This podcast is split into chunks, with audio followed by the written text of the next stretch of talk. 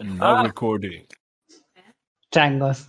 Ya no existe más el estamos grabando de sorpresa. Murió el estamos grabando. En el del lado. Bueno, es lo que hay. Ujú. Eh, bueno, nada, tipo. No sé si. Igual podemos empezar a hablar de cualquier cosa y que vos me digas que estamos grabando en algún momento. Hijo de. Pero es que ya. Ponele que sí. Jaque mate. Claro. O sea, yo Este, puedo hacerme el que no sé, si querés. Yo No, creo que pierde no un poco la autenticidad. claro. Bueno, perdón, yo lo intenté, chicos. No podés. ¿En la qué? No, no podés. Mm, De todos modos, vamos a empezar a charlar y nada. Se corta como siempre. O sea, el hecho de que sepan que está grabando no cambia nada. Ah, Ok, bien. Ray, Eh. Ray experimenta con nosotros. No, no, no, es que cuando pinte empezar a grabar, se edita y chao, ¿eh? no hay problema. Mm. Em, yo tengo un juego. Yo para, para hoy tengo un juego que ¿Cómo? jugué la semana pasada en realidad, así que. Sí, lo jugué la semana pasada. Toma. Me parece muy bien. Yo también tengo un juego. Estoy muy triste. Muy Opa, triste.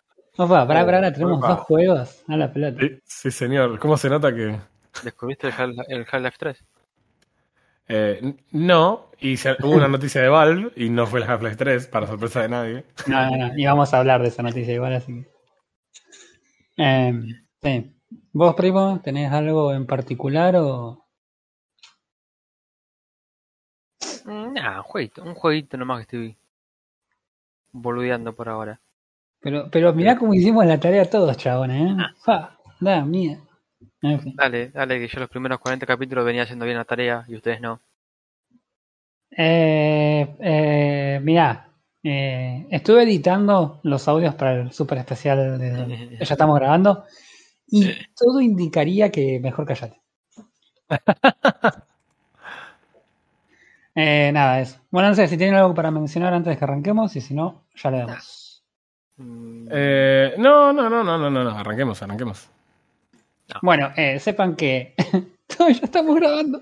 No existe más, ya estamos grabando porque estamos usando una, un plugin de, de Discord y es terriblemente evidente cuando arranco a grabar, así que Si por Claro. evidente te referís a la voz que dice And now we are recording, creo que sí.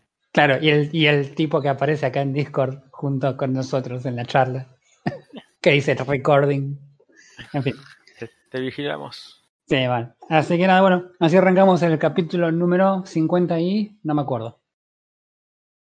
Eso no está bien, para hablar. Lo tengo que ir. Ya casi, ya casi. 52. 53.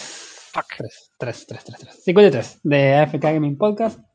Estamos como todas las semanas con Frodo. Me cuesta todas las A semanas. ver, a ver. a ver, Frodo. Refe y Craig. Bienvenido, Craig. Bienvenido, Craig, al podcast. Bienvenido, Craig, al podcast. Que diga hola, que, diga hola. Aunque que no lo crean, habla menos que Frodo. hola. Eh, eh, eh. Golpe bajo. Así que nada, bueno, eso. ¿Qué estuvieron haciendo, gente? Estuvimos jugando, estuvimos haciendo de todo, leyendo. Estuvimos, yo estuve jugando un juego que me negué a jugar durante mucho tiempo. Ajá, Eh, ajá. estoy. Sí, sí. O sea, este es un juego que. ¿Cómo les puedo dar una pista sin decirles el juego? Y si ustedes lo tienen que saber. A ver. Eh, imagínense que anuncian un juego, ¿no? Sí. Imagínense que el juego es exactamente todo lo que un refe quiere en la vida. Mm, Y dice, disponible para precomprar. Y vos lo vas a precomprar y tu esposa te mira como cual meme y te hace con la cabecita de lado a lado diciéndote, Yo, yo creo No que hay sé manera. cuál es el juego. Pero tengo miedo de decirlo porque las últimas veces que nombré este juego vos empezabas como, no, no. bueno, la, eh, el juego se anunció en 2013, si te sirve la pista. claro. Estamos descartando Cyberpunk, ¿verdad? O sea, Claro. mm. eh, no sé, digo, eh, el juego después fue lanzado en el año 2016. Ujú. Finalmente llegó a las plataformas de Xbox el 10 2018. Ujú. Y acá estamos, cinco años después, dándonos la posibilidad, a través de un descuento de 50% de Steam, eh, nos está. eh, dan- llegó la- me llegó finalmente la oportunidad de probar a No Man's Sky. Eh, juego que en su momento fue una decepción, no para mí, sino fue una decepción para todo el mundo. Para- un, para un- todos. un- un caso de estudio de cómo hacer en estas situaciones también. Porque en, en algún sentido, ¿qué hace una empresa cuando su release es un fiasco? Eh, y hay muchas opciones. Tenés la opción, la opción CD Projekt Red, tenés la opción. Claro. de- tenés la opción en este caso de. La opción EA Games, que simplemente le agregas más loot boxes. Exacto. eh, y le echas la culpa a, a los jugadores. Y Claro. después tenés la opción Hello Games también, que no vamos a defender su lanzamiento. Es indefendible su lanzamiento. Lo que sí podemos hacer es decir que los chabones dijeron, mira, no vamos a responder más en redes sociales, nos vamos a poner a laburar. Tampoco los voy a felicitar por una simple razón, porque lo que se pusieron a laburar es todo lo que tendrían que haberse puesto a laburar antes de sacar el juego. Entonces yo todavía me acuerdo la foto de Sean Murray y su equipo atrás con el disco Te hagamos un toque de memoria para que recordemos lo que fue el lanzamiento de No Man's Sky, porque. el- O sea, el, el lanza- el peor el lanzamiento de lanzamiento. No, de No Man's Sky, cabeza con Cyberpunk. Eh, yo creo que en su momento fue sin duda, o sea, hasta el momento del release de Cyberpunk no había dudas de que este había sido el juego más hypeado y que menos había cumplido con las expectativas, pero sin lugar a dudas que había sido así. Eh, estos chabones nos prometieron, el, no el mundo, nos prometieron el universo. Y Claro. después lo que entregaron era muy, muy, muy poquito, muy pobre y muy básico y elemental, si querés. El, el barrio de acá de Walter. Si, Claro. si por alguna razón de la vida, no sé, sos muy chico y no te enteraste de esto en su momento, eh, o eh, que la pregunta sería ¿qué haces escuchando este podcast? No, está perfecto que escuches este podcast. Eh, si sos una persona que por alguna razón estabas adentro de un tupper y no te enteraste de lo que era No Man's Sky, los chabones lo que nos dijeron es, en vez de estar haciendo a mano un montón de planetitas para que los vayas a visitar, lo que vamos a hacer es, vamos a hacer que un algoritmo genere planetas cuasi infinitos, algo así como 5 quintillones de estrellas, no me acuerdo cuánto era, cada una con su sistema solar y, y cada una obviamente con sus, va, cada estrella con sus planetas, digamos. O sea, no va a ser solo las estrellas, Era- sino era- cada uno de los planetas. Más bien era cada sistema solar este, por su cuenta. Con su conjuntito de planetas y todo para visitar. Eh, ¿Cuál es el concepto del juego? Inicialmente no estaba muy claro. Sabías que ibas a aventurarte por ese universo, que te ibas a encontrar con otras razas y que ibas a tener otras eh, relaciones con otros, o- otros jugadores y ibas a ir avanzando una historia. Eso fue todo el hype. El hype duró unos tres años, de entre el 2013 y el 2016, que Yes. efectivamente sale el juego.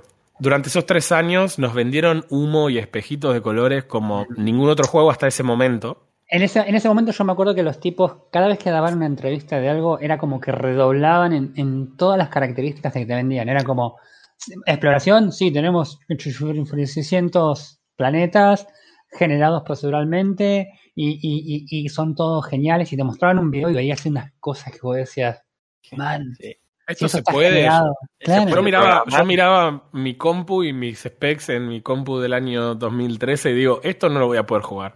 Claro. ¿Viste como, eh, como Will Smith mirando la- el arma que le dan en Hombres de Negro? Sí, sí, sí, sí. Esta porquería se va a romper. Bueno, eh, llegó el año, llegó el 2016, llegó el momento, salía el juego, mi esposa seguía no dejándome precomprar el juego, y la verdad que hoy le doy las gracias porque eh, nos vendieron un buzón los muchachos de Hello Games importante. Sí. M- Importante. Fue un fiasco. ¿Fiasco en qué sentido? Eh, que lamentablemente el juego andaba. O sea, porque hay otros juegos que son malos y se rompen, entonces están tan bugueados que vos no los jugás y capaz que te devuelven la plata, pero es difícil en esa época.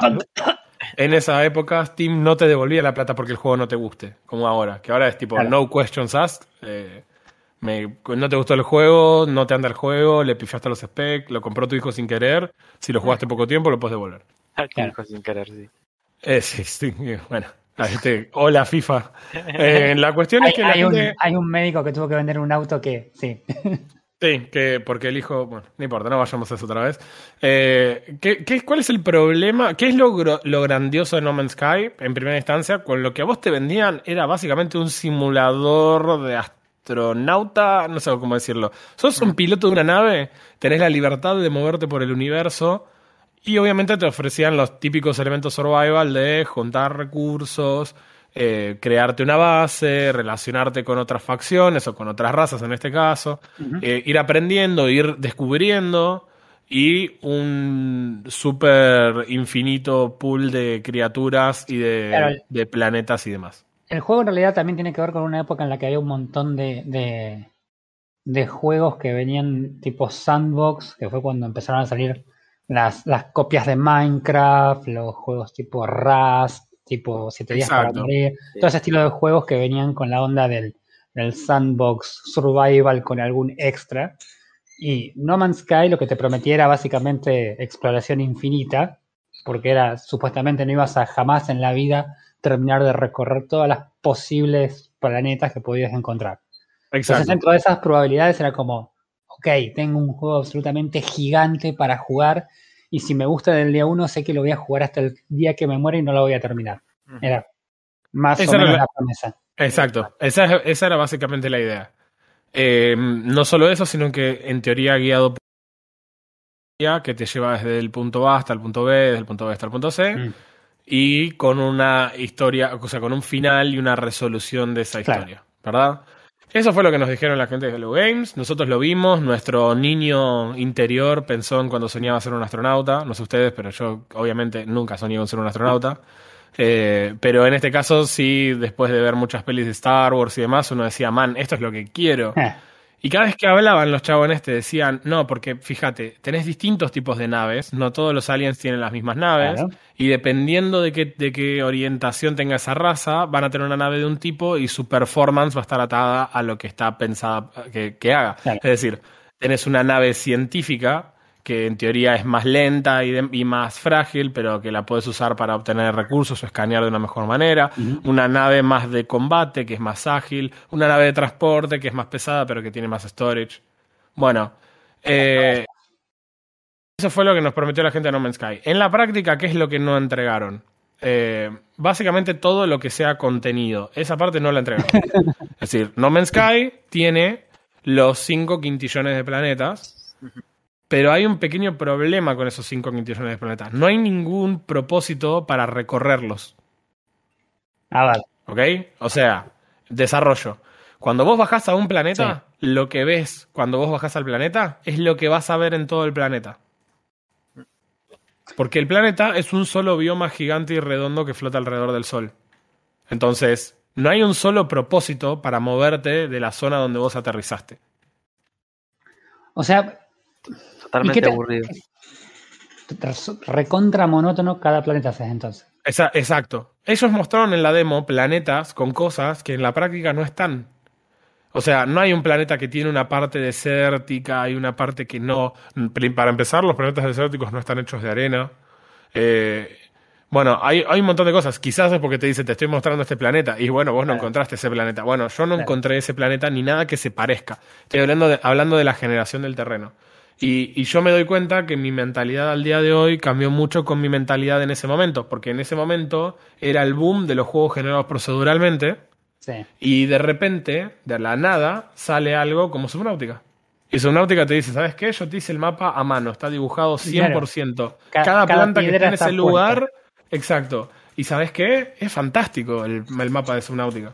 Entonces, es como que ahora me lo cuestiono. Cuando te dicen open world, yo ya empiezo a decir, o sea, un mapa grande y mayormente vacío. Acá es lo mismo, Claro. acá es, tenemos 5 quintillones de planetas. Sí, pero ¿por qué voy a ir a cada uno de esos planetas? La teoría de los chabones es, no sé si ustedes jugaron el, el Spore, pero Spore cuando estabas en la, la edad espacial, tu, tu célula, eh, tu, tu criatura unicelular había evolucionado hasta que era una, una criatura que iba al espacio y tenía una colonia y demás. Eh, el tipo empieza a recorrer el espacio y la razón para colonizar los planetas era porque cada uno produce un recurso específico que es diferente al otro.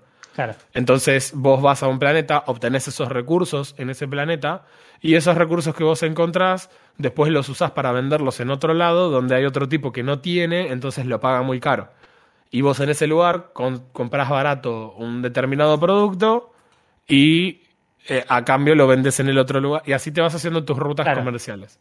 Claro. Bien, fantástico. Ponele que en la práctica eso tenga sentido porque es recontra fácil spamear en el planeta donde Sí, sí, estás sí. lo más caro y subir y venderlo en la, en la estación espacial inmediata, para la cual no hace falta volar, puedes usar tu teletransportador, que está ahí convenientemente disponible para construir. Lo que es más conveniente es que cuando yo me teletransporto al portal, mi nave viene conmigo al espacio por razones. Incluso si la nave espacial mía no tenía combustible para despegar. Porque los chavales se dieron cuenta que si vos te ibas de tu base y no queda cargado el planeta porque no hay forma de dejarlo cargado, tu portal se queda sin energía y se cierra, y si el jugador se quedó sin nave en el espacio, no tiene cómo volver. Y como no sabían cómo carajo resolverlo, dijeron, bueno, no sé, que la nave vaya con el chavo. La nave va Qué sé yo, estoy re duro. ¿Cómo llegamos hasta acá y qué tenemos que hacer ahora? Bueno, esa es una de las tantas cosas ridículas que tiene. Vos bajás al planeta, primer planeta que me tocó a mí, y creo que esto es siempre de historia. No sé si es exactamente igual, pero siempre es de historia. Vos arrancás después de un accidente, perdiste la memoria, lo único que sabes es que tenés un traje espacial y que tenés una nave. Haces una matemática de primer grado y te das cuenta que evidentemente vos estás relacionado con esos objetos. Y la nave está muy lejos de donde estás vos, en planeta que tiene una temperatura muy alta. Entonces, tu traje te está protegiendo de la temperatura, pero claramente te empieza a avisar el mismo traje que se está quedando sin energía. Por ende, lo primero que te hace es enseñarte a juntar potasio o sodio, no me acuerdo, creo que sodio. Sí, sodio para arreglar el sistema de supervivencia de tu traje que consume sodio. A su vez, el láser con el que vos trabajás también cuando funciona y lo tenés que recargar. Además, tu tipo, si está en un lugar en donde no hay oxígeno, tiene que fabricar su oxígeno, por lo cual también tenés que recargar tu sistema de generación de oxígeno. En release, esto era absurdo. Tu máquina para minar no minaba una cosa que ya la tenías que recargar con ese material que estabas tratando de minar para recargarlo. Los equipos de supervivencia y demás, estabas todo el día recargando equipos. Era un simulador de fastidio, ¿viste? Era una persona diciéndote, me quedo sin power en esto, me quedo sin power en el otro. Insoportable. Hoy eso está un poquito más balanceado. Era un simulador de laburo, claro. Volvías del laburo y te ponías a recargar tus cosas en, No Man's Sky. La verdad es que llegas, te hace recorrer desde donde te encontrás hasta tu nave, te hace entrar en la nave, te hace seguir una señal, llegas a una base abandonada, encontrás información en unos logs y te dicen, bueno, joya, listo. Eh, ahora que encontraste esto y que estás acá cubierto, aprovecha a leer esto, te doy un poquito de info. Fíjate que tenés una nave, fíjate que hay otro planeta en otro lado donde hay un beacon y acá dejaron en el logo una dirección ahí. Eh, aparecen también, si vos intentás hackearla, aparecen unos números, unos códigos raros de otra de gente que habla otro idioma. Todo re interesante al principio, fuera de joda, ¿eh? es fantástico. Te iba a decir, ah, por lo menos hasta lo que va ahora que me contaste, suena como súper interesante. ¿eh? Claro, vos agarrás tu nave y, pasa, acá les digo, esto es posiblemente lo que a mí me dejó boquiabierto en términos de tecnología. Olvídate la generación de mundos porque la verdad que es un algoritmo con más o menos combinación. No me parece tan fantástico. Lo que me pareció extremadamente fantástico es que vos estás con tu nave en la superficie del planeta estacionada. Te subís a la nave, que yo lo estoy resumiendo, en realidad la nave no tiene un propulsor para salir al espacio, entonces tenés que juntar los materiales para craftearlo. Es bastante sencillo. El crafting funciona a través del inventario, o sea, vos clicas en un slot vacío y ahí crafteas lo que quieras de acuerdo a los materiales que tengas. Armás tu coso de la nave, te subís a tu nave, la das a acelerar, podés recorrer la superficie del planeta en tu nave, pero si vos la enfilás hacia arriba, cruzás la atmósfera y vas al espacio, sin una pantalla de carga, sin nada. Y ese planeta que vos ves allá a la distancia, vas directo y llegás a ese planeta, chabón. Es como, Man, ¿cómo funciona? ¿Cómo existe un juego como Fable que vos entras a una habitación y tenés una pantalla de carga? Te carga una habitación que mide 3x3. No hay nada. Abrís la siguiente puerta, pantalla de carga. ¿Cómo puede ser, chabón? ¿Cómo hicieron eso? Eso es tipo, wow. Creo que el único aporte a la historia de la humanidad de No Man's Sky va a ser este sistema para poder salir del planeta sin que vos tengas que una cinemática ni nada. Eh, tenés algunos lugares en donde hay unas cinemáticas, en general es en los viajes interestelares. Me parece que eso es trivial la respuesta. O sea, no vas a tener cientos de sistemas solares lagueándote el juego, consumiéndote recursos al mismo tiempo. Pero bastante con que dentro de un sistema solar donde vos tenés una velocidad suficiente como para llegar en relativamente poco tiempo, lo puedas hacer. Además logran hacer una sensación de distancia entre planetas, porque vos no, cuando activas tu hipervuelo, digamos, no te warpeas al planeta, sino que empezás a una velocidad ultra rápida, pero tardás por ahí 20 segundos en llegar al planeta. Entonces, te, da esa sensación de que hay una distancia entre los planetas. ¿Cómo, cómo, se compara, ¿Cómo se compara la sensación de vuelo comparado, con, por ejemplo, con el Elite Dangerous, que era tan buen simulador de... Eh, ¿Cómo se compara? El, no solo es absolutamente arcade en la forma de que se controla y demás, es básicamente Sí. más o menos apuntar en la mira donde vos querés ir y darle un botón de, de, de hacer hipervelocidad y mantenerse apretado y te tomó ese target y llega ahí. Ahora, en términos de la sensación de velocidad, y eso está muy buena, está muy bien logrado. Es, medio, es medio rara la turbulencia en el espacio porque es como... No hay ¿Por qué nada. o sea, turbulencia? Claro. porque, y supongo porque si no es como vuelo, hiper, hipervuelo y no hay nada, no hay punto de referencia para decirte a qué velocidad viajas. Claro. Pero bueno, ponele, es un detalle. Vas atravesando campos de asteroides que vas a una Sí, sí, sí. velocidad tan alta que supongo que, no sé, se licúan los sólidos, esa, no sé, no tengo idea. Eh, son otras, otras cosas que no me dejan dormir a la noche. Arra- llegás al siguiente planeta y vas descubriendo misterios constantemente. Llegás a un lugar, no te dice el punto exacto, pero con tu escáner empezás a buscar en dónde está esto que estás buscando. Y lo encontrás y empezás a averiguar, algo pasó. Eh, pero a su vez hay una raza que te está dejando mensajes que te dicen como que vos sos un elegido, que tenés que llegar a un determinado lugar y te dejan estos números en código. Es súper interesante al principio, es súper, súper interesante. Las primeras, te diría, cuatro o cinco horas del juego son fantásticas, fantásticas. Son súper guiadas, sin apurarte en ningún momento. En algún punto, para poder avanzar en la historia, vas a tener que construirte algún tipo de base. Y lo vas a hacer además porque el planeta siempre tiene o problemas de frío o problemas de calor. Lógico, Claro. si no están terraformados, no te una atmósfera ni nada. En algún lado es la noche es increíblemente fría, en otros el día es increíblemente caluroso y para no estar recargando todo, todo el día el equipo mientras tratás de craftear algo un poco más complejo o construir alguna máquina, eh, nada, el, eh, el- necesitas hacerte una base para cubrirte del clima complejo. O sea, básico, tipo hombre de las cavernas, ya había llegado. Una pregunta. ¿Cómo Sí. hubo algún tipo de, de cambio en el modo de historia desde el release hasta ahora o siempre fue lo mismo? La verdad no lo sé. Yo sé que el update que hizo que la gente cambiara la forma en la que ve el juego es el, el update que se llamó Next. Ese update que se sacó en 2000, eh, perdón, en 2016 salió el Foundation Update y más adelante sacaron otro release que creo que fue en, no sé si en 2019 recién, el, el Next. Como sea, eh, no, 2018. 24 de julio de 2018 salió la actualización de Next. Yo solo lo jugué en la versión actual, entonces no puedo compararlo con lo que era la versión anterior. Ah, ok. ok. Eh, realmente no creo. Si no modificaron el final, eh, que ahora vamos a llegar a eso, si no modificaron el Todo final, ya la conoce. sí, pero No, es... no creo que lo modifiquen. O sea, No, pero si no modificaron ese final, no van a cam- haber cambiado nada de la historia. Eh, yo sé que el juego le actualizó y le dio bastante contenido, porque de no haberle dado más contenido no hubieran cambiado la opinión de las personas. Yo creo que algunas cosas cambiaron. En primera instancia, eh, No Man's Sky era un juego multijugador desde el comienzo, pero los jugadores...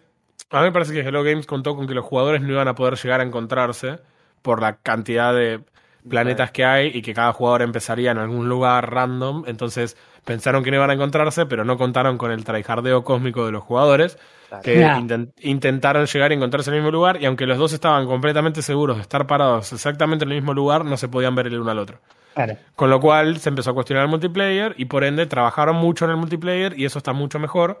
Eh, ahora tenés cosas como por ejemplo llevar a tu jugador a un multiplayer con otros, como tenés la misma chance también de hacer tu multiplayer y encontrarte con las otras personas. O sea, podés crearte un jugador para jugar el multiplayer o podés usar el tuyo y llevarlo al juego de alguien. Eso, eso no me queda claro entonces. ¿El juego es single player o no?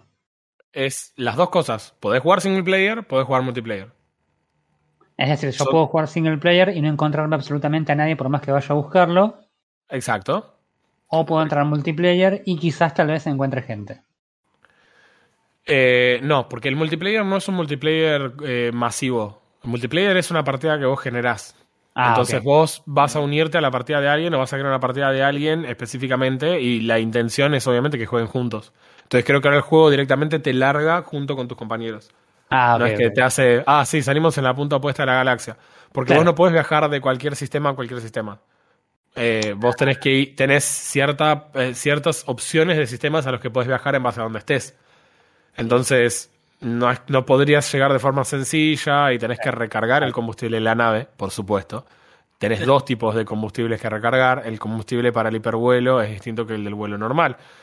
Así que tenés que ir haciendo las dos cosas. Y el del hipervuelo es rompiendo asteroides. buena suerte si te encontrás en el medio del sistema solar y no hay un solo asteroide cerca. Tenés que ir despacito hasta que te encuentres uno. Claro. Bueno, eh, cuando pasan esas primeras cinco horas y el juego ya medio que te mostró todo lo que tiene para ofrecer, se vuelve muy complicado de seguir disfrutando el juego. Ajá. Esa, esa emoción que te agarra por eh, estar descubriendo cosas se empieza a opacar porque todos los planetas vos estacionás tu nave y a donde llegas a ver ya viste todo.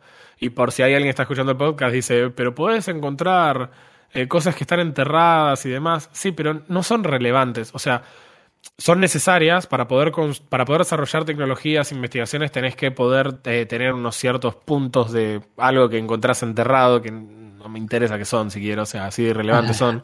Pero básicamente haces un pozo en donde tu, tu sensor encontró que había algo enterrado y abrís una caja y esa caja te deja eh, unos puntos y esos puntos los usás para tecnología. O sea, la única razón para poder recorrer el planeta es absolutamente. El juego se suponía que iba a ser un juego de exploración y la única razón para explorar es encontrar una cosa que vos podés saber que está enterrada en un lugar específico usando tu Claro, sensor. es como. Sí. ¿Entendés? No es una forma natural. No es que te dieron un mapa que es hermoso y vos decís, chabón, quiero ir a ver qué hay allá y allá al fondo te aparece, no sé, una montaña. Claro. Y decís, quiero ir arriba de la montaña a ver qué hay arriba de la montaña. ¿Sabes qué hay arriba de la montaña? Más de lo mismo que había en los otros lugares. Las mismas plantas, las mismas piedras, los mismos animales. ¿Qué tan grandes son los, los planetas? Eh, si lo quisieras recorrer a pie te volvés chango y si lo querés recorrer en nave son bastante accesibles. Ok. N- Nunca di una vuelta a un planeta porque en cuanto te das cuenta que los planetas son así de monótonos no tiene mucho sentido seguir explorándolos.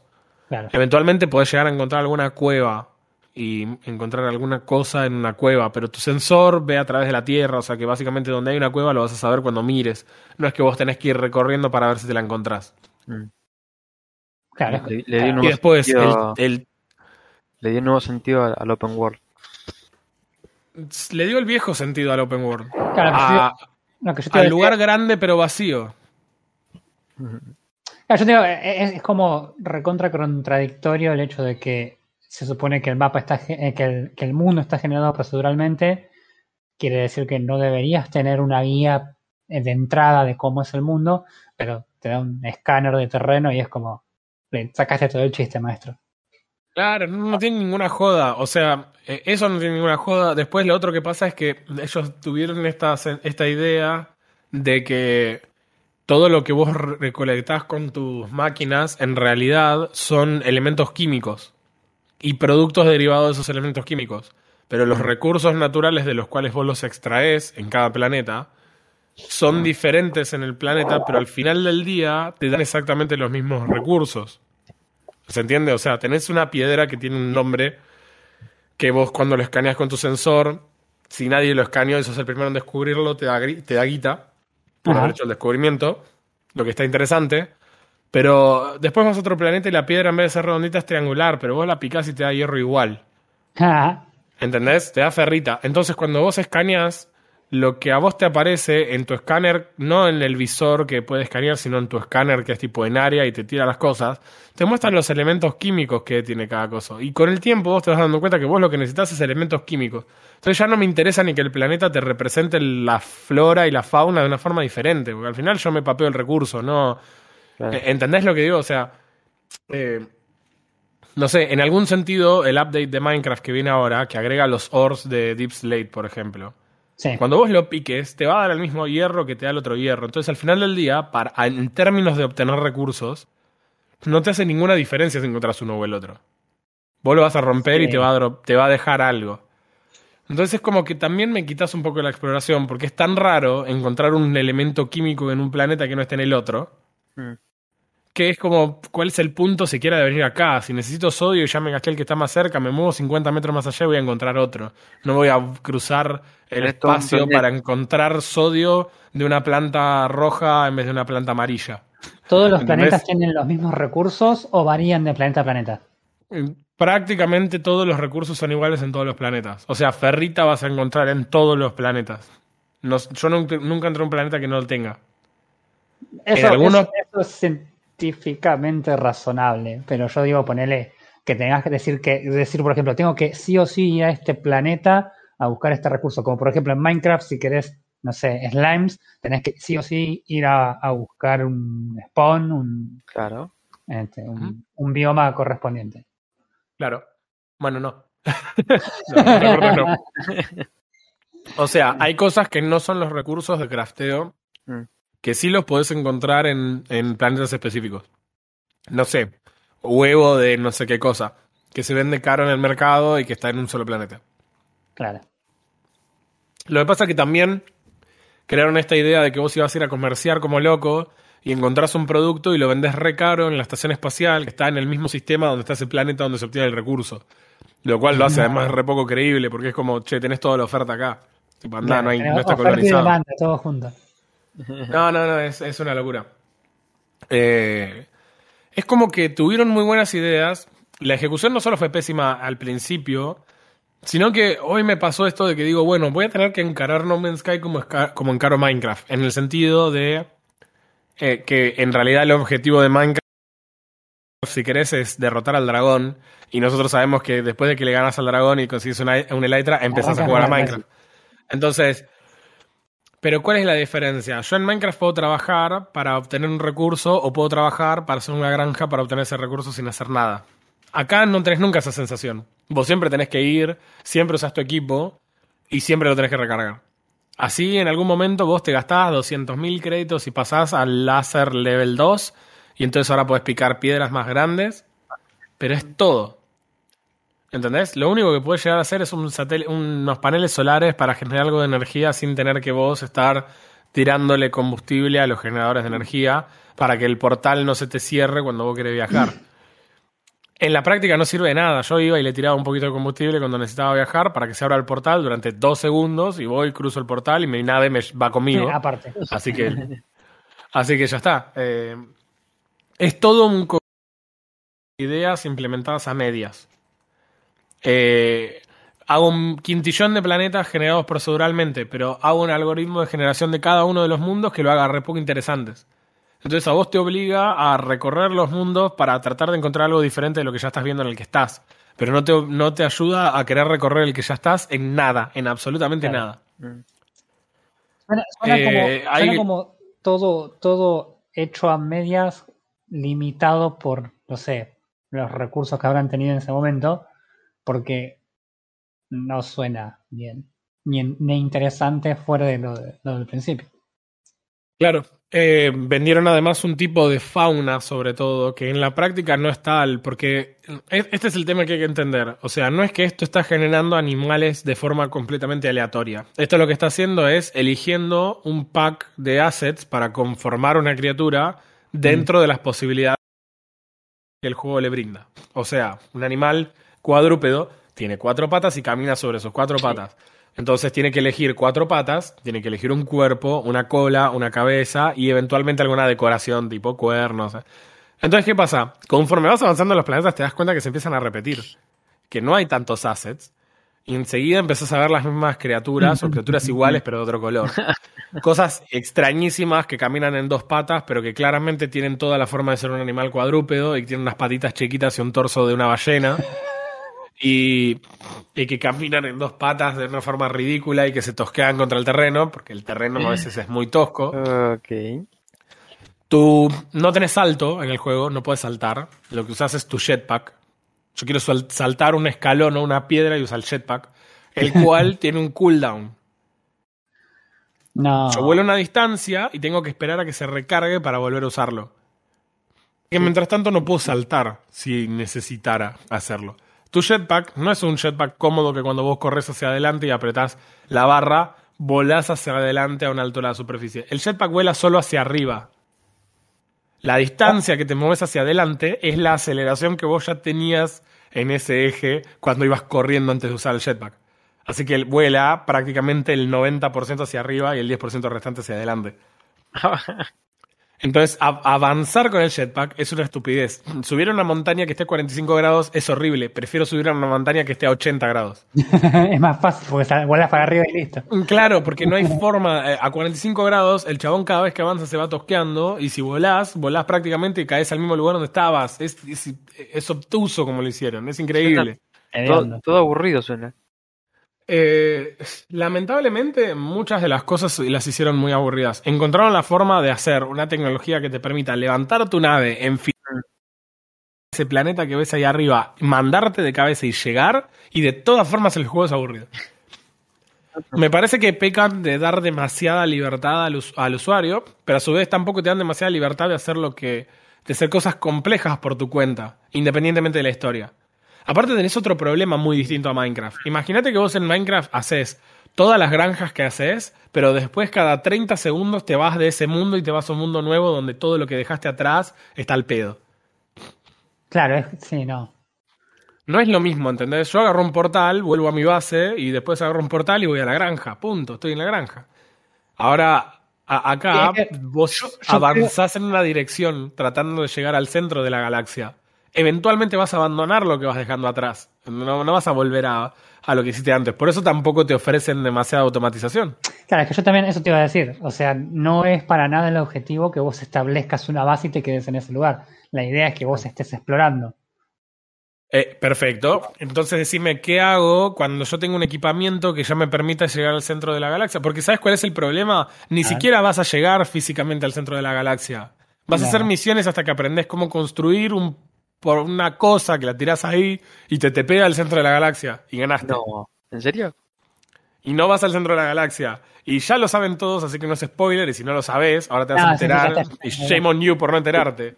El centro de la galaxia es nada. Es absolutamente nada. No hay nada en el centro de la galaxia. No, no, no, no. Es- según lo que vimos, es una cinemática. Es una cinemática alejándose de la misma cinemática de carga. Dicho sea de paso, cuando vos cargas el juego guardado, tenés exactamente la misma cinemática, pero hacia el otro lado. Claro. Y con el mismo coro angelical de fondo. Y te dropean de vuelta sin memoria donde estabas antes.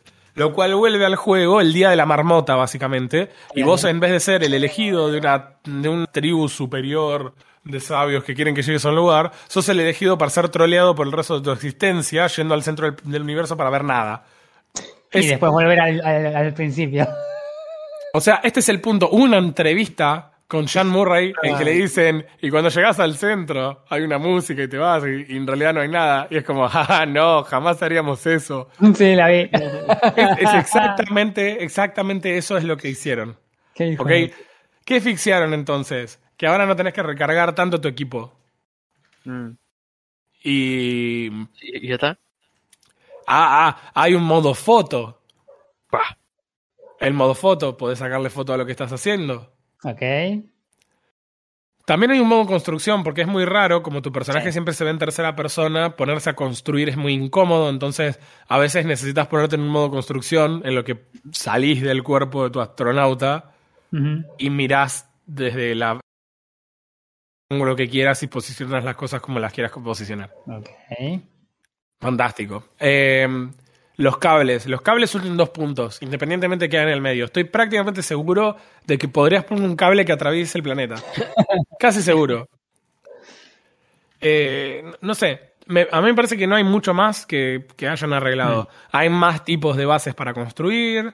Hay más tipos de customización de colorcitos y demás. Yo llegué y mi astronauta era como, ah, recopado, mirá cómo le cambio la forma y elegí otro casco. Y lo hice en un estilo diferente y elegiste una gama de colores y pintaste tu Yo te iba a nave y preguntar, demás. las naves. Yo me acuerdo que en un momento una de las quejas bastante importantes era que la nave habían prometido una, las distintas naves y qué sé yo. ¿Hay distintas naves o Sí, Pero no. y hacen algo distinto o sí, tienen más inventario. Bueno. Porque el inventario es una cagada. ¿Ustedes se acuerdan cuando en Diablo 2 aprendimos a ordenar el inventario para, para ocuparlo al máximo? Porque los ítems eran horizontales o verticales. Entonces, tenías un inventario chico y tenías que decidir cómo Había- había- las cosas para ver de qué un manera. fucking algoritmo para hacer eso, chaval? Bueno, vos tenías que hacer eso, en, aprendías a hacer esas cosas para poder hacerlo de mejor manera. Eh, bueno, acá imagínate que tenés el mismo tamaño de inventario, pero no puedes hacer eso porque todas las cosas ocupan un slot y punto. Y dependiendo de qué sea, la cantidad de ítems, de, no, o de, sí, la cantidad de eso que podés llevar en un slot. Porque si es ferrita, podés llevar toda, evidentemente, no sé cuál es el límite. Y si quieres llevar otras cosas, ocupan un slot y punto. O, no sé, ocupan 10. Y si no, tenés que ocupar otra cosa. Otra cosa re interesante, cuando tenés el inventario lleno no puedes craftear. Porque Ah, vos claro, crafteás eh, cliqueando en un, en un lugar vacío del inventario. ¿Qué pasa cuando tenés que craftear una cosa que requiere tres subites? Tenés que tener cuatro espacios vacíos en el inventario. Y craftear para la nave no es craftear para el, para el jugador. Entonces, cuando crafteas en el slot de la nave, la nave tiene que tener inventario. Todo es, todo es todo- decisiones muy raras. Todo suena, todo suena a, a simulador de laburo de oficina mal. O sea, es como todo, todo parece un, un trabajo, un quehacer. Mm. Es como, bueno, voy a jugar en No Man's Skies o lavar los platos. Me parece que lavar O los sea, platos. este juego sería mucho más sencillo y genuinamente no encuentro cuál sería el problema que lo volvería OP a no tener un límite de inventario directamente. Mm. O sea, lo que yo siento es que darle un límite del inventario y permitirle al usuario comprar una mejora del inventario tiene como único propósito extender la duración del juego. Sí. Que vos todo te lleve más trabajo porque necesitas más lugar de inventario, entonces grindeás recursos para poder venderlos, para poder de la mejora de inventario y así. Pero no creo que genuinamente esto le cambiaría absolutamente nada si el inventario fuera más grande. Sobre todo pensando que tienes una mecánica tan retrasada como que vos no podés craftear en Claro. una mesa, tenés que craftear sobre el inventario, lo que te obliga a tener espacio vacío en un inventario chico. E- Ese es el tema que te desespera. Es, es re poco inventario y no lo puedo llenar, porque si lo lleno no puedo craftear. En un juego que supuestamente tenés que explorar y llevarte todo con vos encima. Claro, bueno, el, si En- vos vas moviendo juego tu que- nave, la nave te per- si la nave está en un determinado rango, vos podés minar un recurso y decirle que lo guarde directamente en la nave. Pero la nave tiene re poco inventario igual. Eso te iba a preguntar, ¿qué tan buen inventario tiene la nave? En No, todo caso, pésimo. En todo caso, si el juego, como te decías hace un rato, que tiene que ver más con la exploración y demás, el inventario no debería ser un impedimento. El inventario no debería ser un impedimento, pero en la práctica pensá que necesitas los recursos específicos para reparar cada uno de los sistemas. Porque vos necesitas deuterio para el tanque de- del jetpack, necesitas carbono para lo que es supervivencia, no, sodio para lo que es la supervivencia, necesitas carbono para el, el ox- la generación de oxígeno, o puedes conseguir oxígeno directamente, cualquiera de las dos funciona. Necesitas ferrita para recargar el arma de el- el- la mining tool que te dan al principio. Sí. Y entonces ya listo, cinco slots del inventario los tenés que tener con cosas que constantemente las usas para recargar tus sistemas. Claro. Para, Lo que te funcionar, deja- para funcionar en el juego necesitas esos cinco slots siempre ocupados. Claro, y si vos vas incorporando nuevas cosas, vas usando nuevas, nuevos slots para eso. Y si vos tenés en cuenta, la nave tiene re poco inventario y dos de esos están ocupados para los dos tipos de combustibles. Entonces, tampoco puedes llenar el de la nave, porque si vos llenas el de la nave y te quedas sin combustible, después no lo puedes craftear porque no tenés lugar. ¿Entendés que es todo muy raro? Porque es lo que dice Frodo. O sea, se supone que vos tenías que explorar. Y si vos vas a estar explorando, no tanto volviendo a tus bases, entonces no vas a ir a explorar, uy, se me llenó el inventario, vuelvo a mi planeta a dejar las cosas, vuelvo a venir a explorar. No vuelvo ni en pedo, ya está, no lo llené, lo Claro. llené, listo. Esto, esto es todo lo que puedo llevar y, y- Claro. y- y ya está. Esta es mi vida.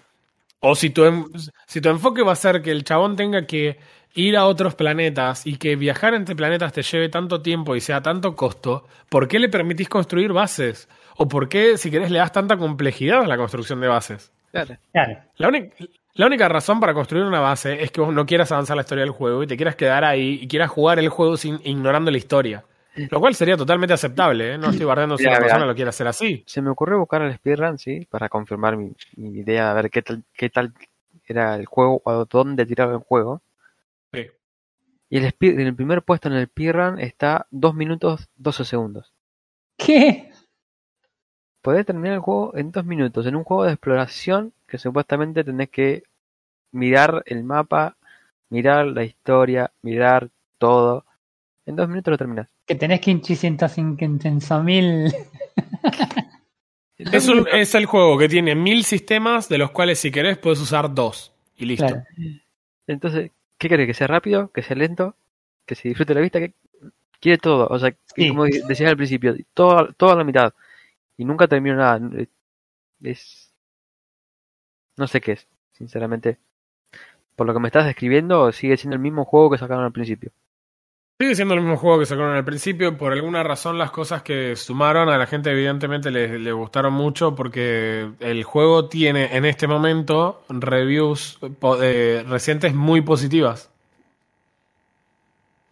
No entiendo, no, no entiendo por qué. Por lo menos por lo que vos describís. Escucha esto, las, re- las reseñas generales fueron variadas, que es acorde a lo que este juego fue. Hay gente que le encantó y hay gente que no le gustó. De las 158 mil y pico de reviews que hay, son variadas. A mí me parece totalmente entendible eso.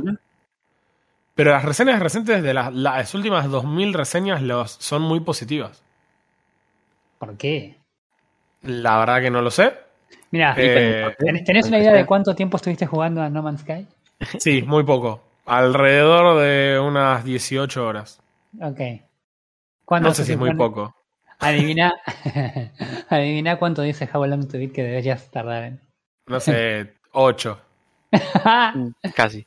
no, porque al parecer, por algún motivo, hay como 30 horas de historia principal. Y hay como 97 horas de compresionista. Uh, Sí, sí. Ponele. Eh, tiene un rating del 60%, lo cual es entendible, ¿eh? razonable, y tiene un, un índice de, de- de no terminar el juego del 21%, chabón. lo cual figura como extremo en How Long to Beat. Bueno, Bueno. qué sé yo. No sé. En Metacritic, este juego tiene un Metacritic score de, de reviewers de 61. Y Ujú. agarrate los calzones. Tiene un Metacritic de 3.5 de usuario.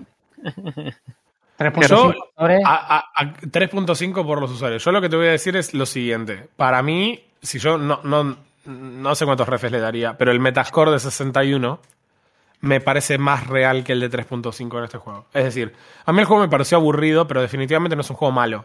Tiene cosas muy interesantes, cosas que si se mejoraran un poco podrían hacer que sea un gran juego, pero el juego tiene que elegir qué es lo que quiere, qué, qué es lo que quiere ser y qué es lo que quiere que hagas.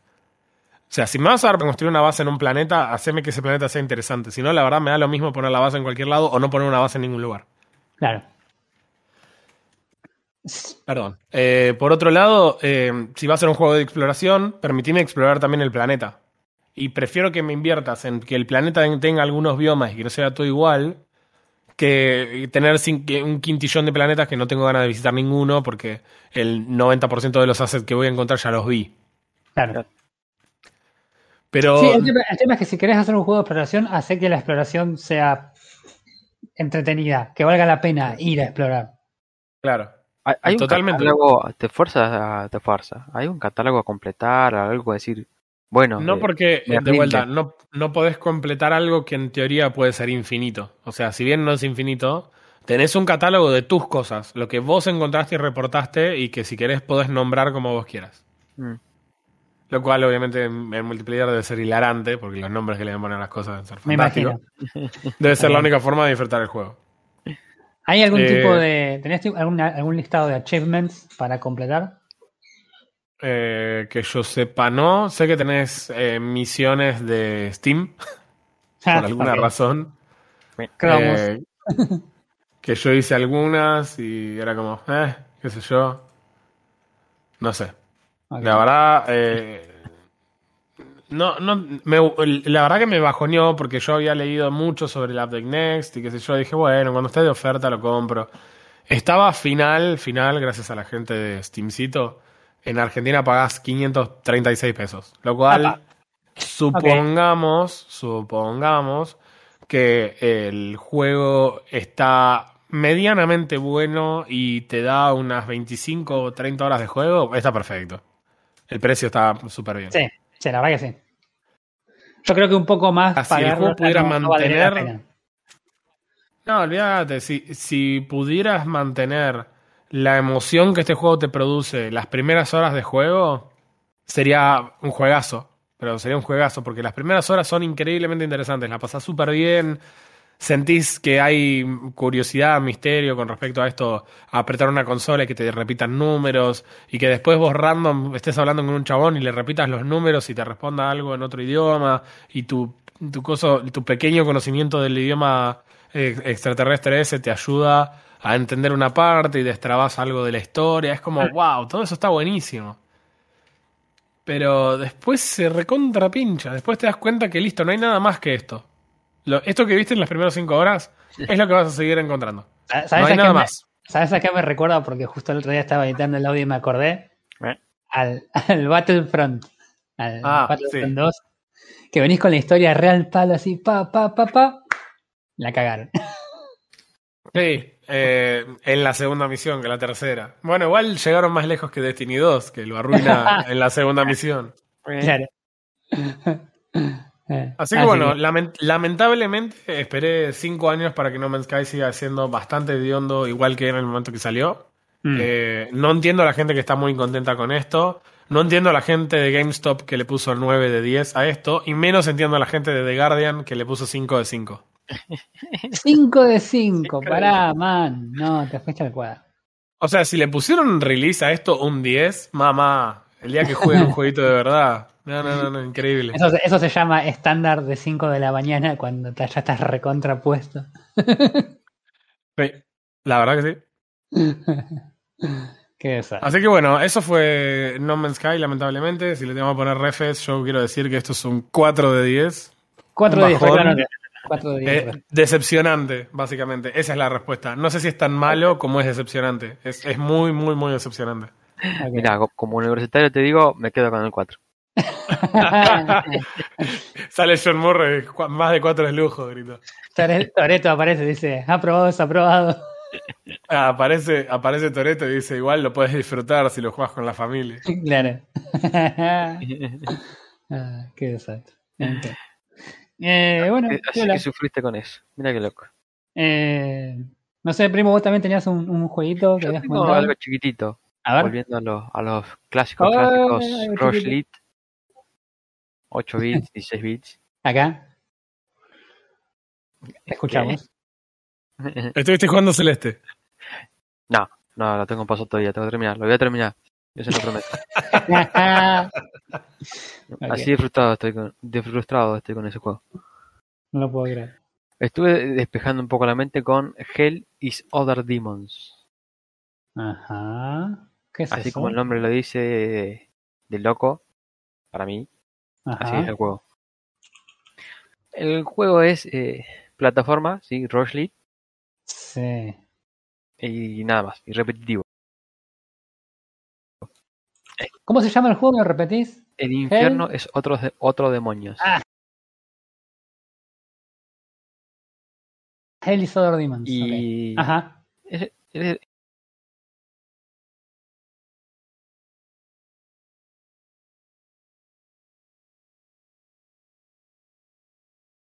el típico, el típico juego que son mecánicas que podés pasar el juego tranquilamente, pero si te animás como yo, que querés hacer las cosas bien como Celeste, sufrís. Ok. Estoy sufriendo. No me extraña. el juego perfecto y estoy sufriendo. Ajá. Pero te- sos Sí. un demonio, sos, eh, estás en el infierno, el infierno se fue todo al carajo. No preguntes cómo, pero que más al infierno. Te- eh, vos sos- eras un, un cadáver, Sí. un líder del antiguo, del- y te reviven. Y básicamente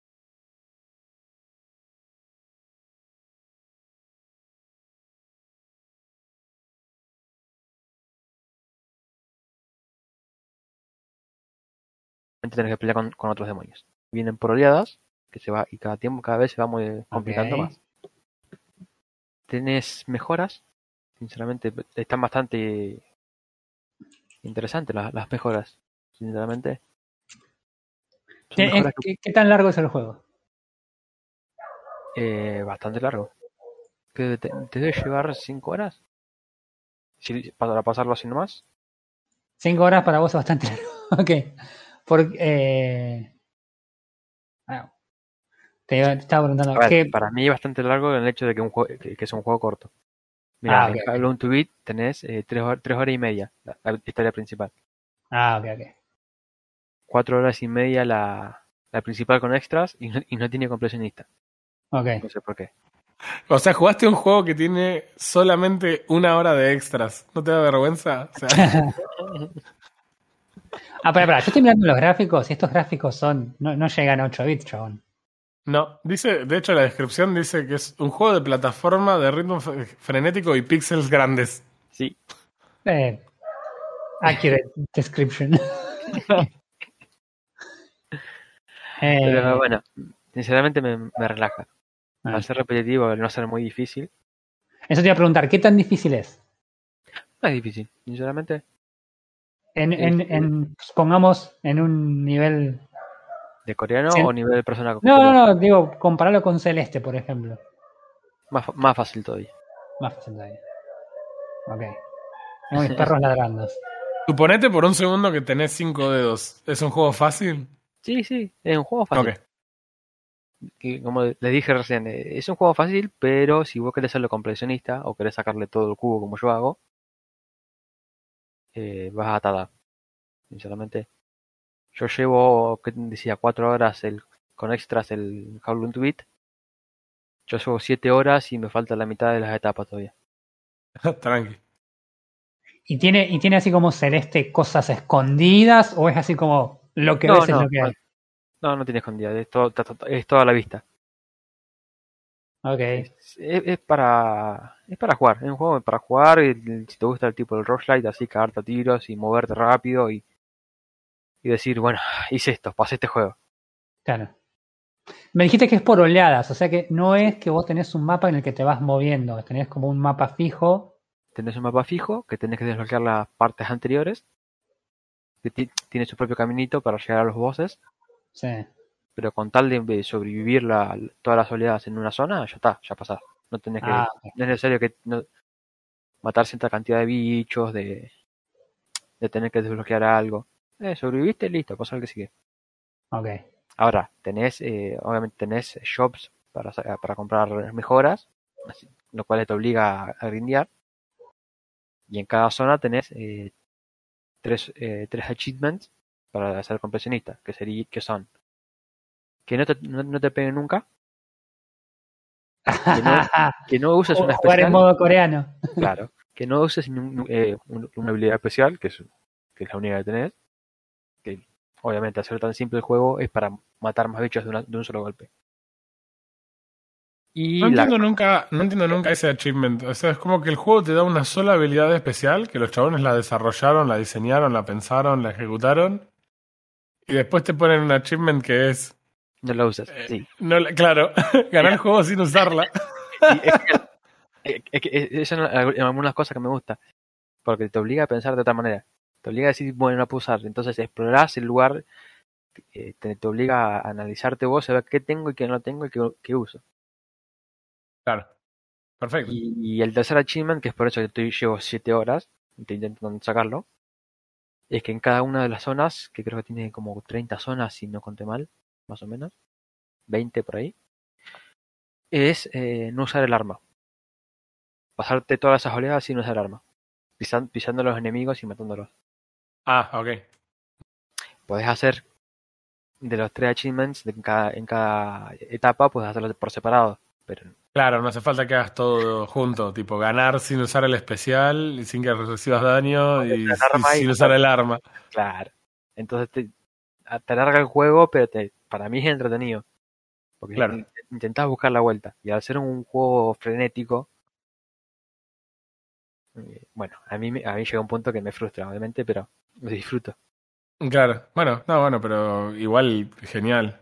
Eh, nada, podemos hablar incluso de los, los requerimientos mínimos de este juego, porque, o sea, para, ¿Necesitas para poner una referencia, sin decir, sin decir qué, eh, qué es lo que necesitas, Mm. directamente solo tiene recomendados mínimos, o sea, solo tiene requisitos mínimos, no tiene recomendados.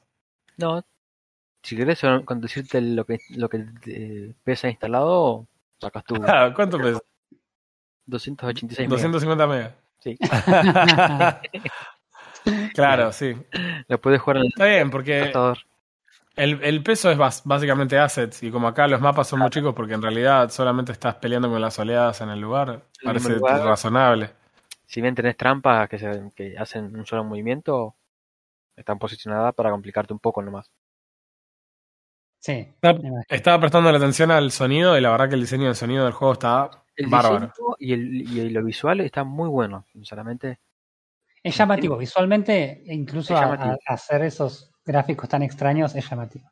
Eh, Está balanceado, no, no, no, se, no se exige en ningún lado, es, es simple, mantiene un balance de colores, te da la oportunidad de que vos elijas tu propia base de colores. O sea, no, no, no terminas armando algo en, arco, en arco iris. Pero no, porque yo por lo que veo acá, por ejemplo, tenés como un color de fondo Mm. y otros dos o tres colores y nada más. No, te- no tenés ninguna otra combinación. Tenés veo, Claro, es, es como elegir, elegís un solo color que va a ser el difuminado y nada más. Y, el negro. Claro. Te das opción para decir, bueno, me gusta este color, me gusta cómo se ve y, y es, es simple el juego. Hmm, Es simple, pero es, es frenético y es para, lle- llevadero para mí. claro, es para apagar el cerebro y dejar que los dedos reaccionen solos. Claro. Lo que en mi caso significaría que jugaría como 15 segundos. si, si, significa que yo no me lo instalaría. Ni hablar. Bueno, no sé, ¿y, cuánto, y, cuán- y cuántos Frodos le das? Y hasta ahora le daría, le daría 8 de 10 por la frustración, pero por 8 ahora, de 10. por ahora Eso. viene 10 de 10. Buena. Sinceramente, he encontrado enemigos que sí, me parece que es un juego que tiene que seguir una una programación lineal en cuanto a movimiento de de, enemigos. Y hay veces que siento que están haciendo algo extra o que se rompe algo y me, me termina matando y no es lo que hace el, el enemigo. ¿Cómo hace eso? Entonces. Pero Como que hay alguna, algún tipo de variación ahí que no debería que existir. no debería, o no sé si debe, no debería, así que cuando lo termine, Claro. Bueno, lo hacen, a- lo hacen adrede para que, porque te detectan coreano, es tal vez, tal vez.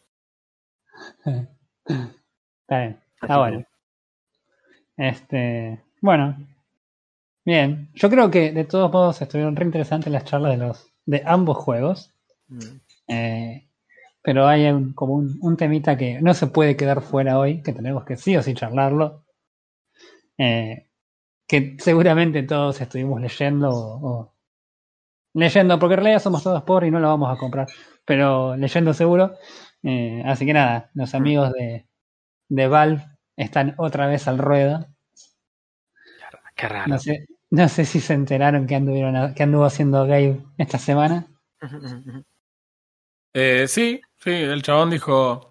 Para mí que la situación se dio de esta forma. Gaben sentado en- en uno de los 47 baños que tiene en su casa y dijo, chabón, no tengo que jugar mientras estoy acá.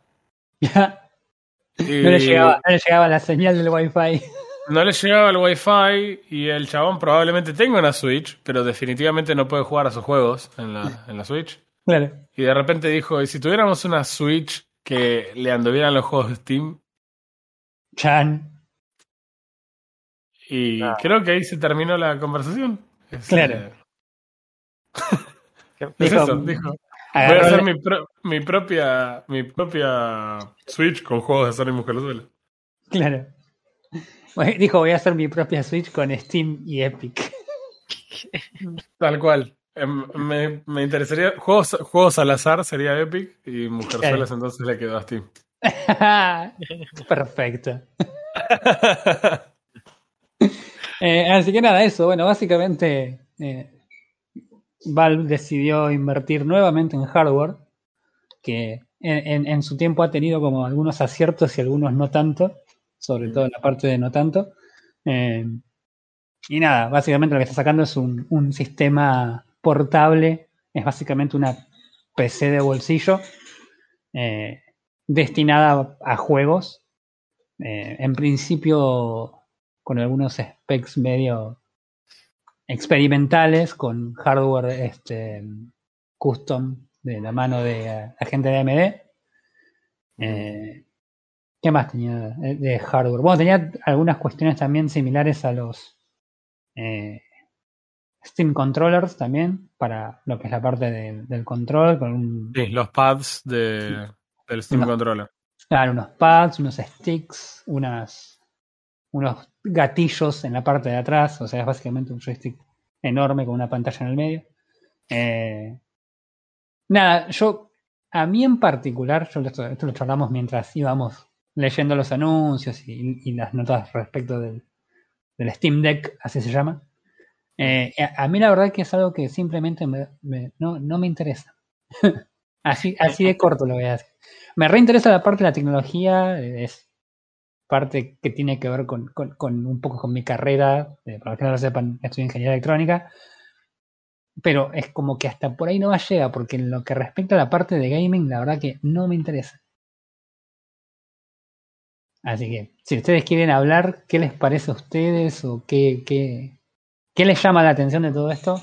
Adelante, así yo les saco el cuero. Por, por desgracia para vos, no voy tan seguido al baño, así que no me interesa tampoco. Ah, no sos el eh, target tampoco. No sos el target. Yo definitivamente soy el target. Soy papá de dos chicos, así que yo voy al baño y tardo todo lo que puedo.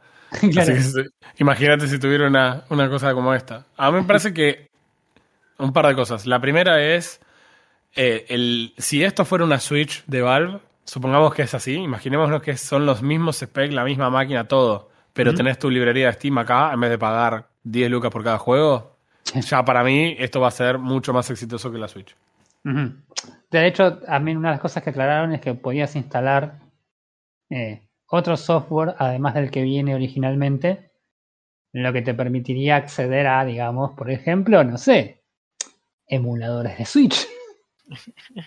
Eh, supongamos, de hecho dijeron que le podés, eh, le, vas a poder instalar otras cosas que, que tengas ganas. De hecho, ya hicieron la prueba algunos, eh, algunos chabones que tuvieron acceso a la máquina instalándole cosas normales tipo Windows a esto. Y, viendo cómo se comporta y, demás. La cuestión es que esto saldría con la versión de Steam OS. La primera es, eh, va a ser medio complejo de, y, creo que el éxito va a estar muy atado a qué tipo de librería de Steam tengas. Porque probablemente vos tengas en la compu cosas que esto no va a correr. Y, spoiler alert. sí no va a correr todo lo que vos tengas en tu librería. Claro, lo, primero que se veía en, en el anuncio es, tenés tu librería de Steam disponible portable.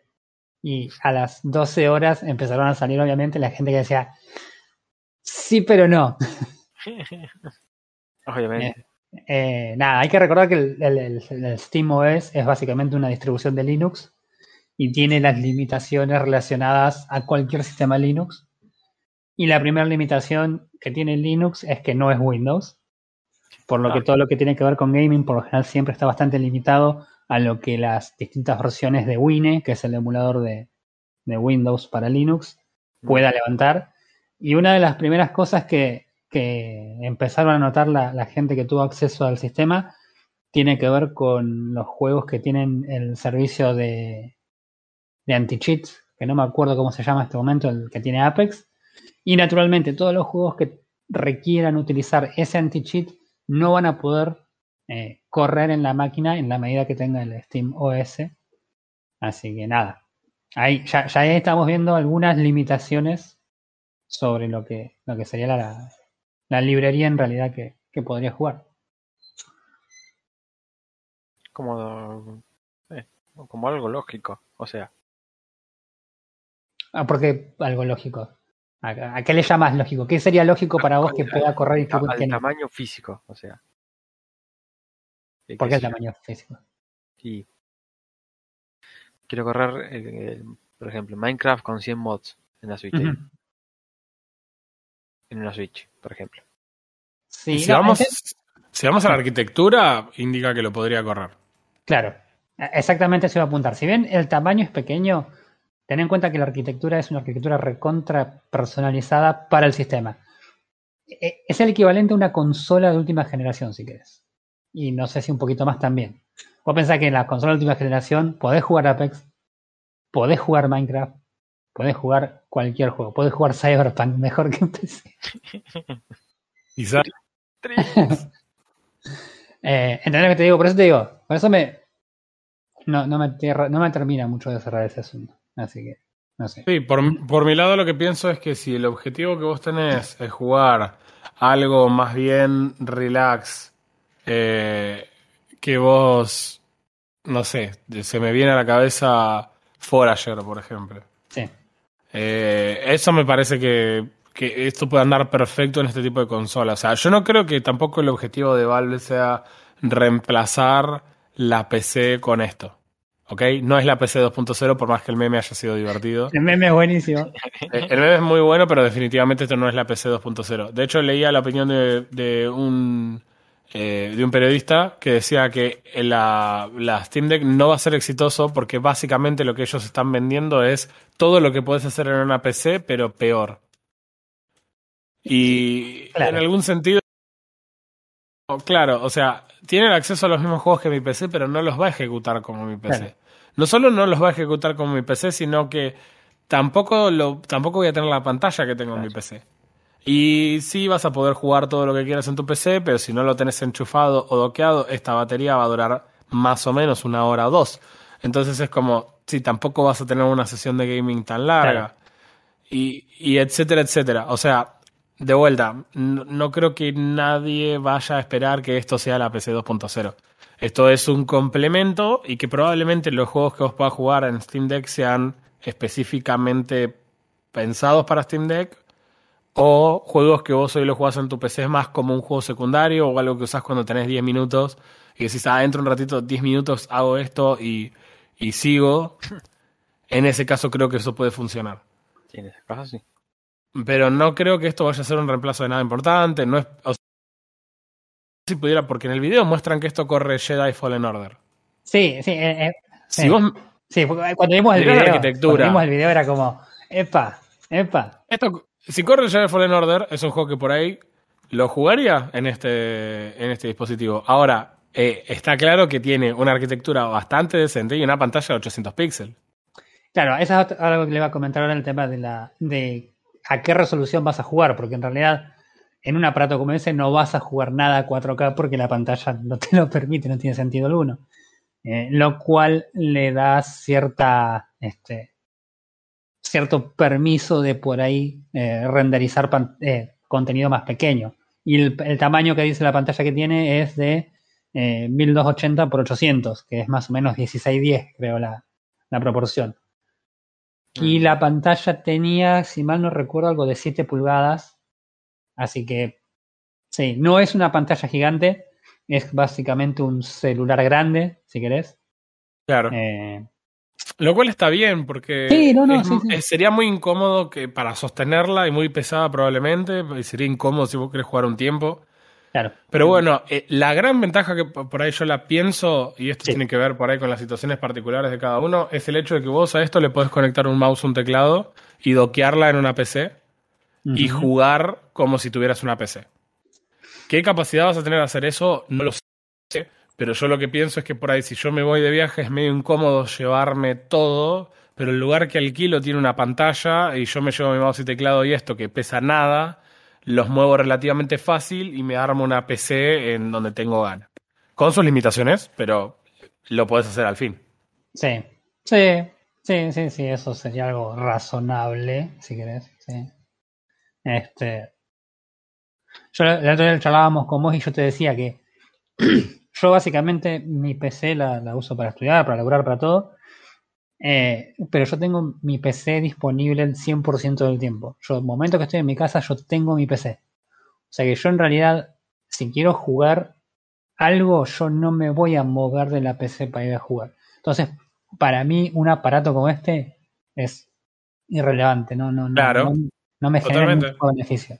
O sea, digámoslo en términos más razonables. Si vos tuvieras 400 dólares en la mano, no llores. Si vos tuvieras 400 dólares en la mano, probablemente te sería mucho más redituable ponerle 400 dólares a tu compu. Sí. Y no comprarte esto. Es más, si tuvieras 600 dólares, como sale la versión con 512 chirimbolos y RGB, eh, te, te, pondrías con esos 600 dólares, te armas una flor de PC, le complementas lo que sea que te haga falta en la tuya, ponele. Claro. Sí, eh, es una cuenta que muchos gamers van a hacer tenés 400 dólares en la mano, ¿qué hago? Sí. La verdad que está bueno para pensarlo. Es muy loco pensar que vos podrías gastar 400 dólares en una consola y tendrías acceso a todos los juegos que hoy ya tenés acceso. Pone entre comillas, ¿no? O sea, ya sabemos que hay algunos que no. Pero lo que digo es, es muy loco, porque si vos te pones a pensar, una Switch vale 400 dólares también y tenés que comprarte todos los juegos. Sí, eso es, definitivamente un beneficio. En la Switch tenés que comprarte juegos que vos ya tenés. Por ejemplo, Stardew Valley lo tenés en Steam y no lo puedes jugar porque no, no lo tenés en, eh, para Nintendo. Y tenés que comprarte la versión de Switch de Stardew Valley para poder jugarlo. El Doom lo podés tener en Steam, que no va a servir para la, para la consolita de Nintendo, lo vas a tener que hacer de vuelta. Eso es loquísimo, porque en otros lados la inversión para jugar en la Switch eh, cosas medianamente interesantes, estás hablando capaz que de una inversión de o mil dólares. Es un fangote de plata. No, solo eso. Muchísima plata. Creo que tengo entendido que Valve incluso dijo que van a poder instalar incluso el launcher de Epic, la Epic Store, para también tener acceso a esos juegos, lo cual eh, suena contradictorio porque son los la competición, pero en definitiva el hecho de que yo pueda poner todos los juegos gratis que tengo de Epic en la, en la Steam Deck es un beneficio definitivamente para Valve porque vas a tener más gente que va a tener más juegos para poder jugar. Así que, Claro, y aparte, en este caso, ¿cuál sería el objetivo de Valve de decir, eh, no, la verdad que no quiero que le instales el launcher de Epic? Si el chabón lo que quiere es venderte la consola, la, la librería de juegos ya te la vendió. Claro. ese es el, tema. Eso es lo que falla la gente de Mac. Un besito grande a los salames de Mac que no quieren que. O sea, eh, ya, lo, ya pagué, ya está. Nintendo Japón lo mismo. Es como, man, ya, ya lo tengo el jueguito, ya lo pagué. Solo me estás dejando jugarlo en tu consola y me lo quieres cobrar otra vez el juego. Bueno, en ese sentido, eh, me parece que tiene muchas cosas bastante positivas. Es como que, no sé por qué, nunca lo esperábamos, pero en retrospectiva parece bastante obvio este anuncio. Es como, che, pará, tiene sentido. Que vaya a funcionar y que sea un éxito es diferente. Estaba muy buena la pregunta que decían, alguien decía, eh, ¿va a ser exitoso? Y la respuesta era, depende de lo que vos consideres exitoso, porque si vos consideras exitoso que Steam se haya caído a los cinco minutos de que se empezó la preventa de esto, y sí, iba a pasar. Claro, además, sí, sí, totalmente. Sí. En, eso, o sea, no es una medida de, de, éxito eso. No. Yo lo que, a mí lo que me, lo que me hace ruido es lo que decíamos hoy al principio del tema de Valve otra vez eh, con, con la burra al trigo con el tema de hardware. Valve no tiene exactamente el mejor de los historiales en lo que respecta a hardware. Eh, tenemos el, parámetro de las Steam Machine que nada, digamos que no llegaron a nada. El, Steam Controller que si bien está bien visto por el público, tampoco tuvo un despegue que vos digas todo el mundo tiene un Steam Controller. Comparado con el universo de gente que tiene Steam instalado en su PC, que es el 110% de la población más o menos.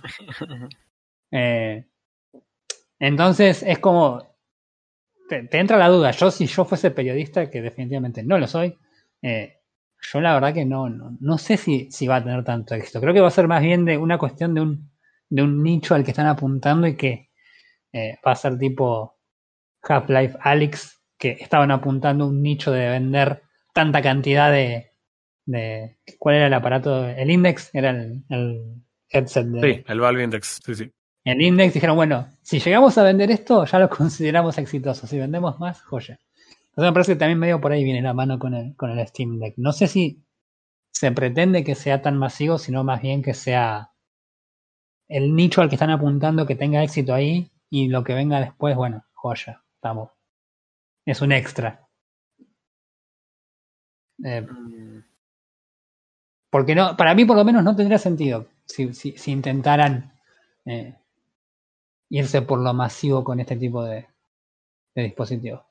No, no, no se me hace que haya un target realmente masivo para este dispositivo. Claro. Bueno, hoy la competencia directa es con el producto que salió de Indiegogo, eh, fue financiado, que se llama Ayaneo.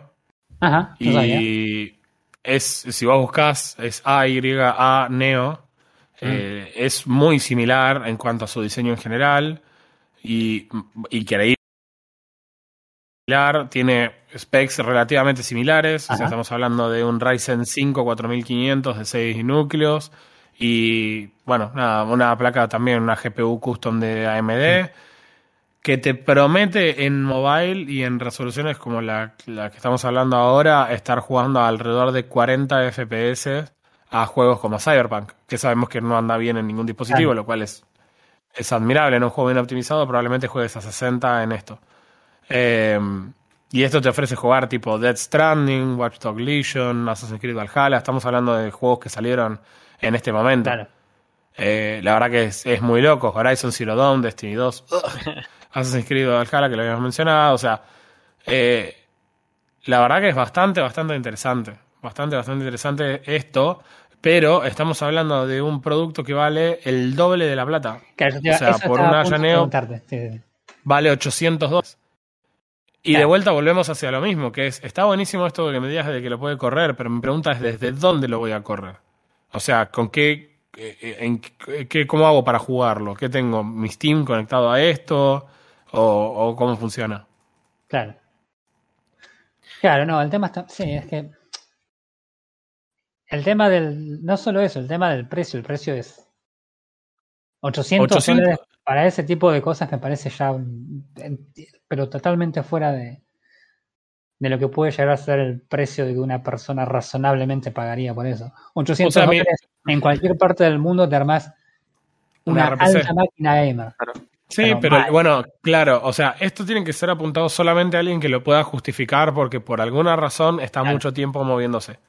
Claro. Y volvemos a lo, del, a lo de un target muy específico.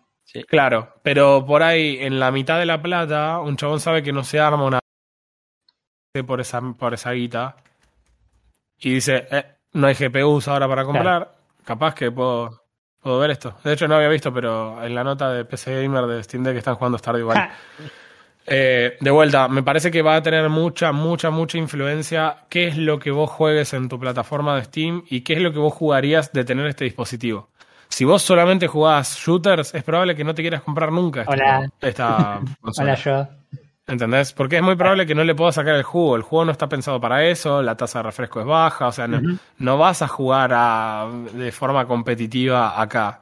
Claro. Ahora, si quieres jugar algún juego de aventura, algo tipo el Jedi Fallen Order, si realmente si el juego anda como se veía, es perfectamente jugable. Yo lo jugaría en, esta, en un Steam Deck.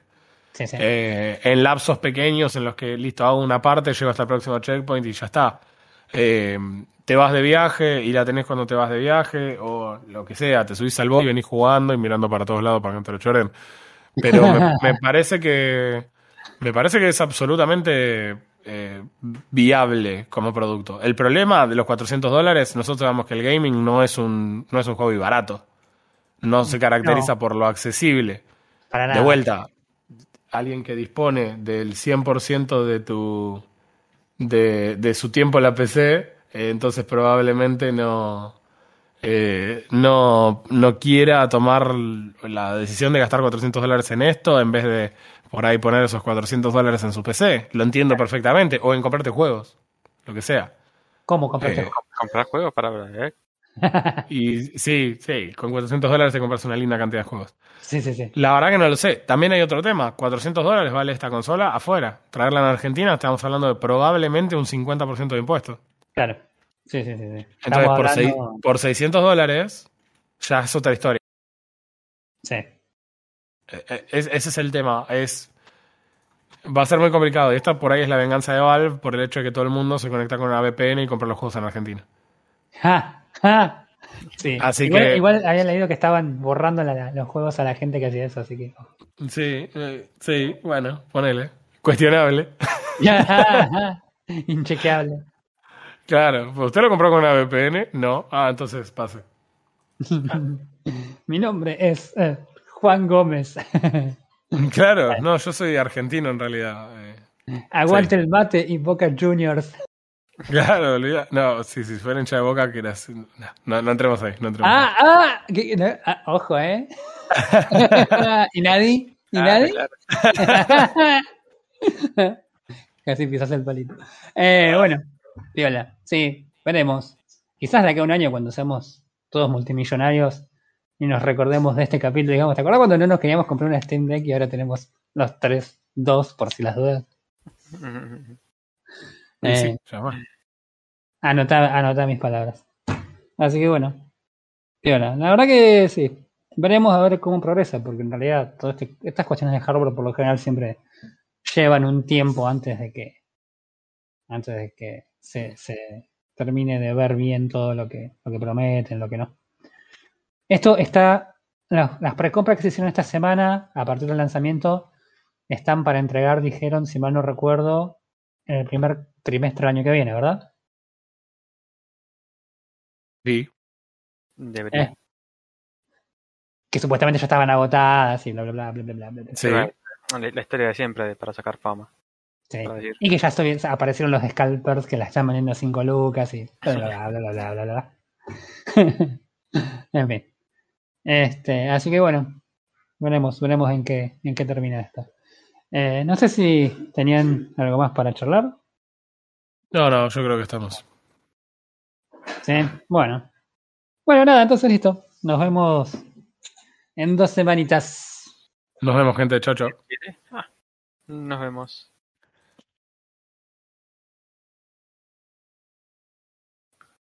Tengo que sacar al voto, aguantar.